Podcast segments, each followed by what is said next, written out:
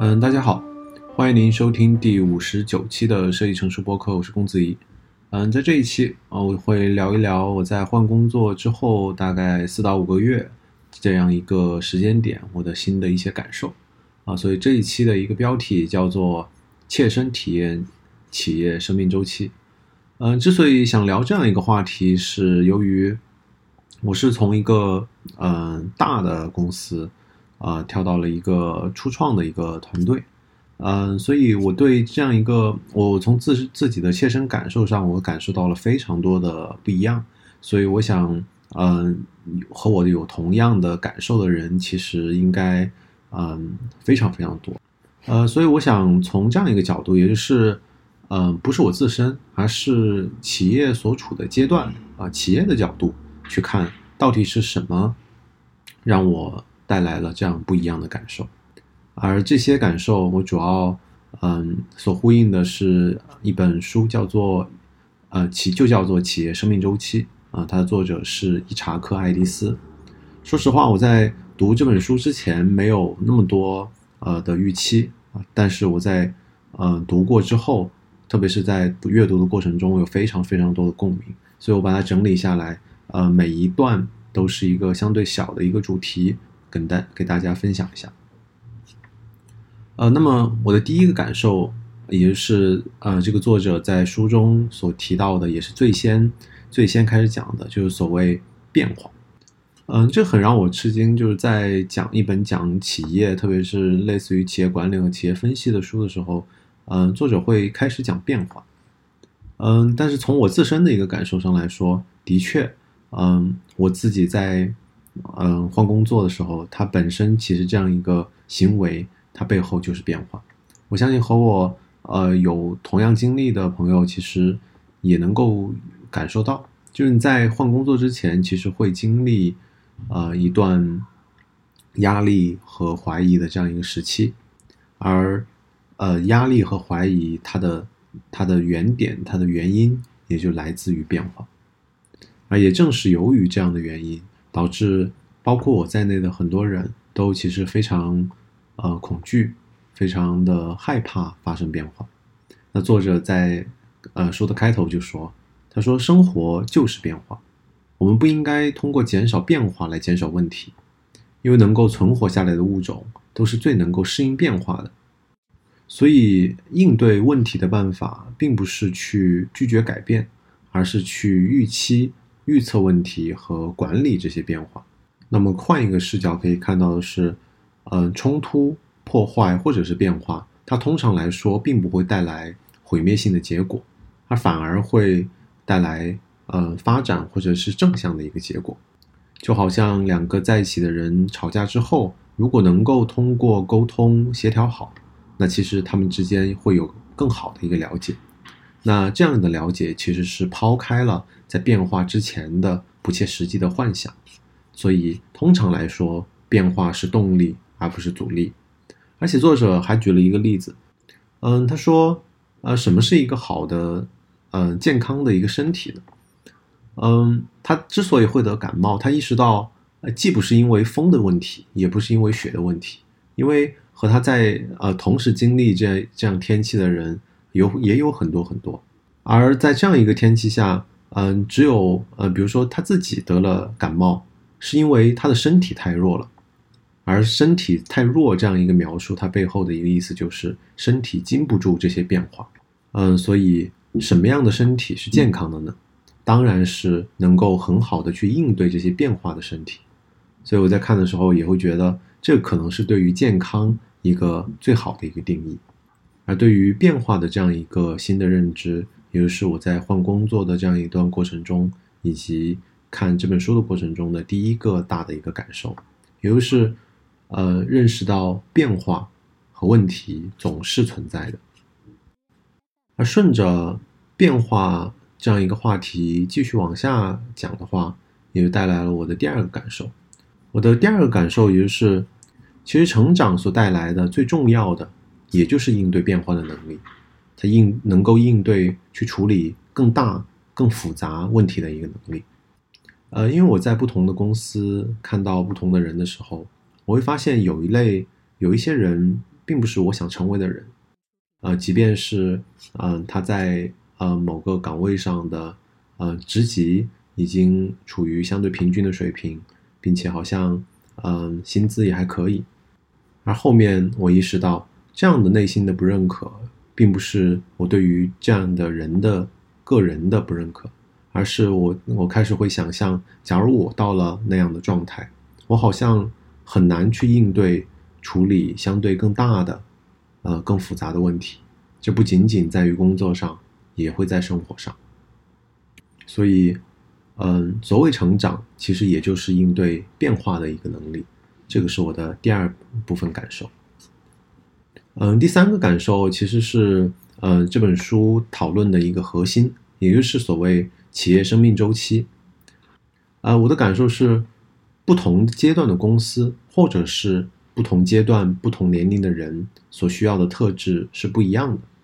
嗯，作者提出了他自己的一个分析的一个模型，所谓 P A E I 这样一个模型。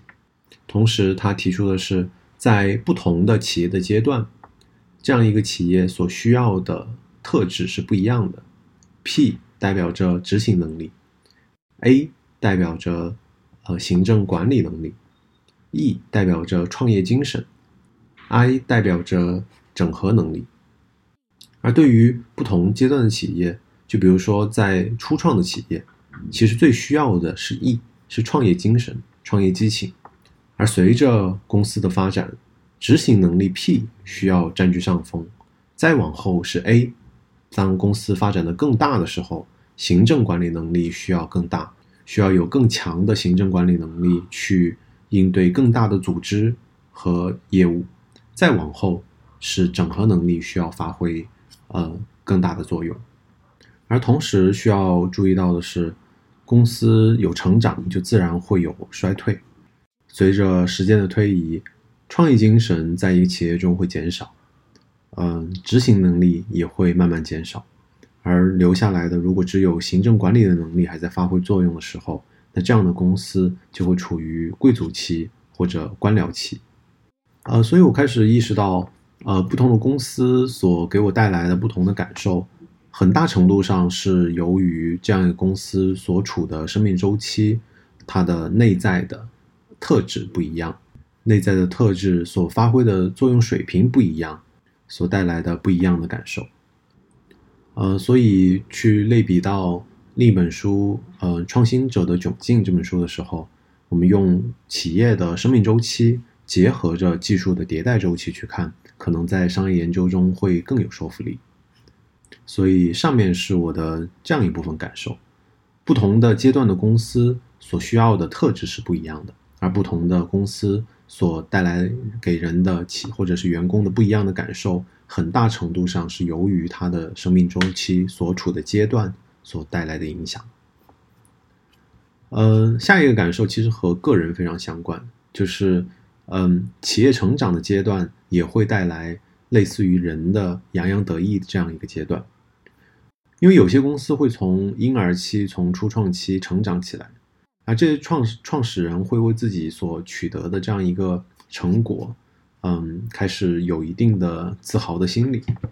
他们会开始想做更大、更多的事情。嗯，作者是这样说的。他们会开始对企业团体、对政治、对健康、对旅游以及很多其他的，在他们取得成功之前不感兴不感兴趣的一些事情开始感兴趣，甚至开始投入大量的时间去痴迷于这样的事情。而另一方面，管理一家复杂的公司的很多的繁琐的细节，他们会感受到会感到非常的厌倦和沮丧，所以他们开始渴望通过这样的新的兴趣爱好去找回那种。嗯，企业的创业期，嗯，快速的取得结果、取得成绩的这样一一种感受，呃，因为那个时候每件事情都是新的，而且，呃，取得成果都是呃，相对于现在更加容易。嗯，所以，呃，我也去观察自己在过去的一些年中，我在某些阶段可能或多或少会有，呃，类似于企业生命周期的一部分的成长。但是我会想，希望提醒自己的是，我到底是对于一件事情真正产生了兴趣，还是像一个从刚从初创期走到成熟期的一个公司一样，呃，兴趣来源于觉得自己能够胜任更多事情，或者是对于深入到某些事情，嗯，感受到厌倦，因为边际的成长总是递减的，而那而那一部分的成长又是尤其重要的。所以我在这一部分的一个感受就是，嗯，企业的成长和人一样，也会可能走过呃一段得意的状态，而从而觉得自己能够胜任更多的事情。嗯，下一个感受也是一个偏个人的一个感受，就是我觉得，嗯，假如一个人能够在较短的时期内看到一个周期的变换，这个是挺有价值的。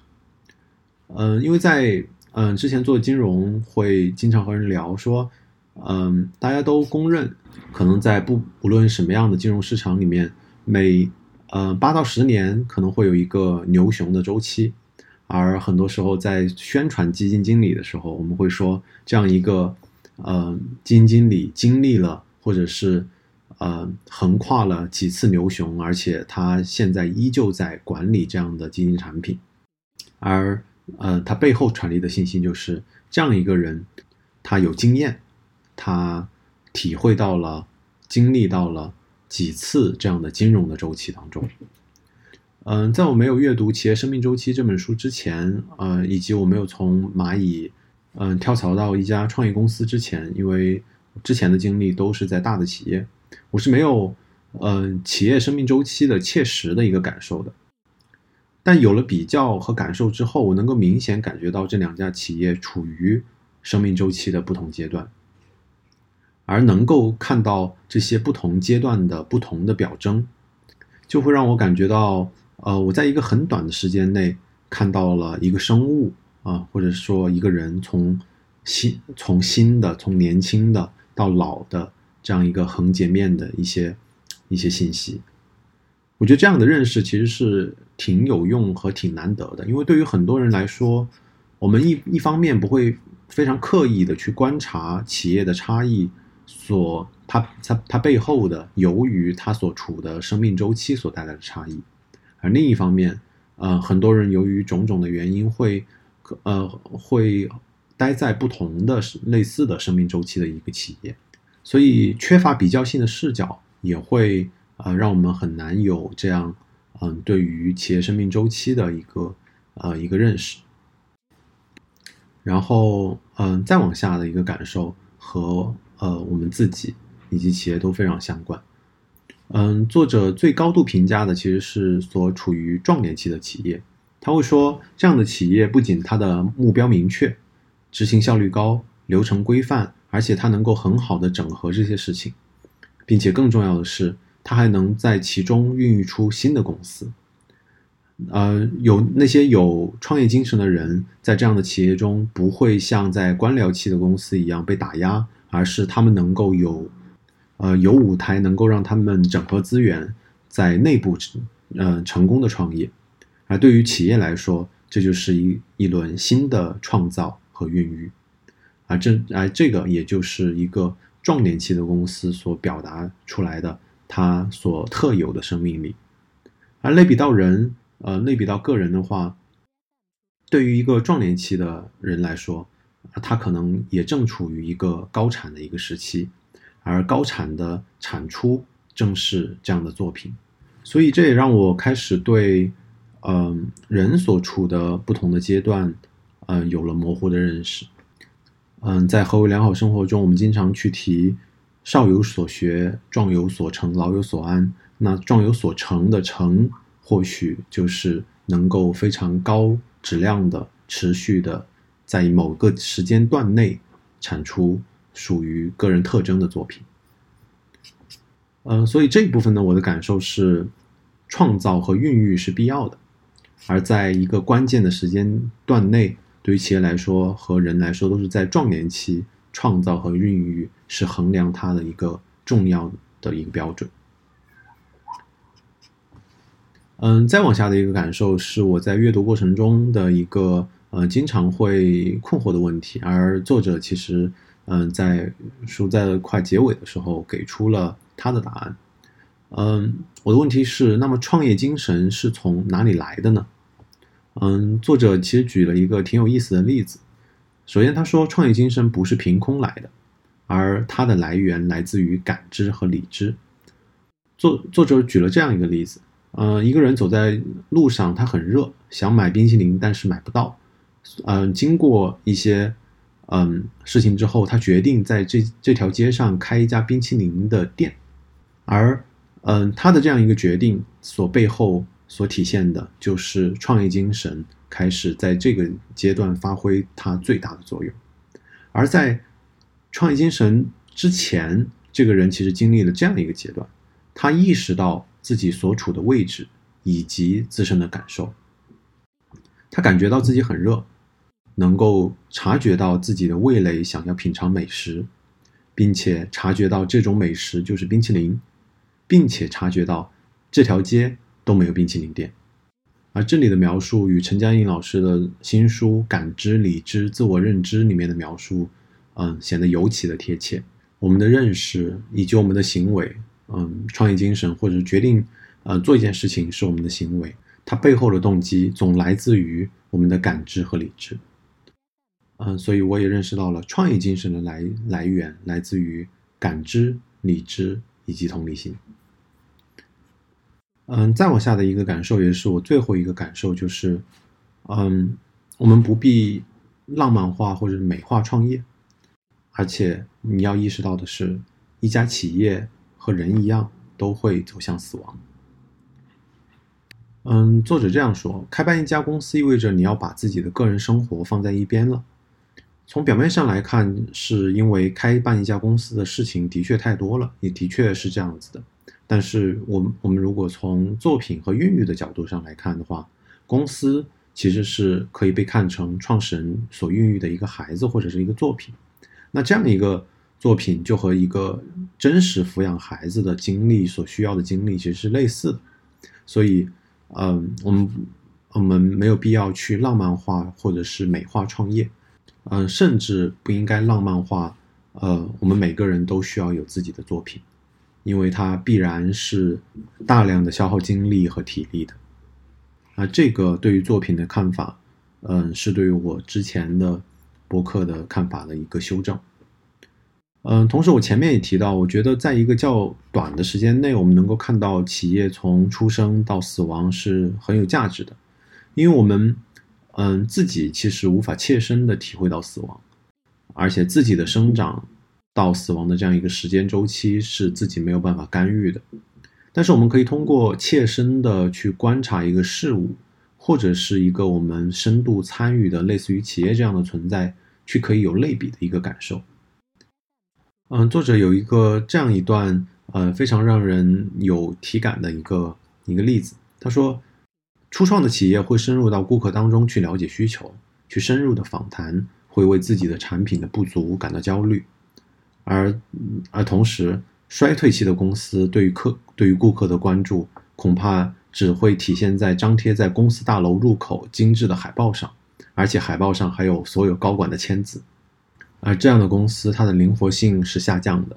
公司开始变得老成。尽尽管它依旧是结果导向的，并且组织的有序，但是他已经不像以前那样积极进取了。但是我还意识到的是。前面那个深入顾客的那个公司也会走向结束，时间或长或短，而它的变化正是由于前面提到的，嗯，P A E I，也就是从创业精神到执行力，到行政管理能力，到整合能力的上升，再到下降，这样的一个变化所带来的。大多数的公司都会随着时间的推移走出类似的规律，而这个公司走向死亡。啊，会有新的公司起来，没有什么公司是可以基业长青的，而且人也会经历类似的过程，会随我们会随着年龄的增长，我们会尤其的看重我们的事业、我们的金钱和资产，而再随着年龄的增长，我们会把这些事情的重要性又看得下降，家庭的重要性又会不断的提升，而这个又好像是所有人都没有办法逃出的。生命周期，就像企业无法逃出从出生到死亡一样。那么更直接一点，作者是这样说的：当你年轻的时候，你会是一个理想主义者，豪情满怀的想要改变世界；而当你衰老的时候，你会想要保存精力，关心的不是如何去改造世界，而是如何在这个世界上生存下来。它既是残酷的，又是真实的。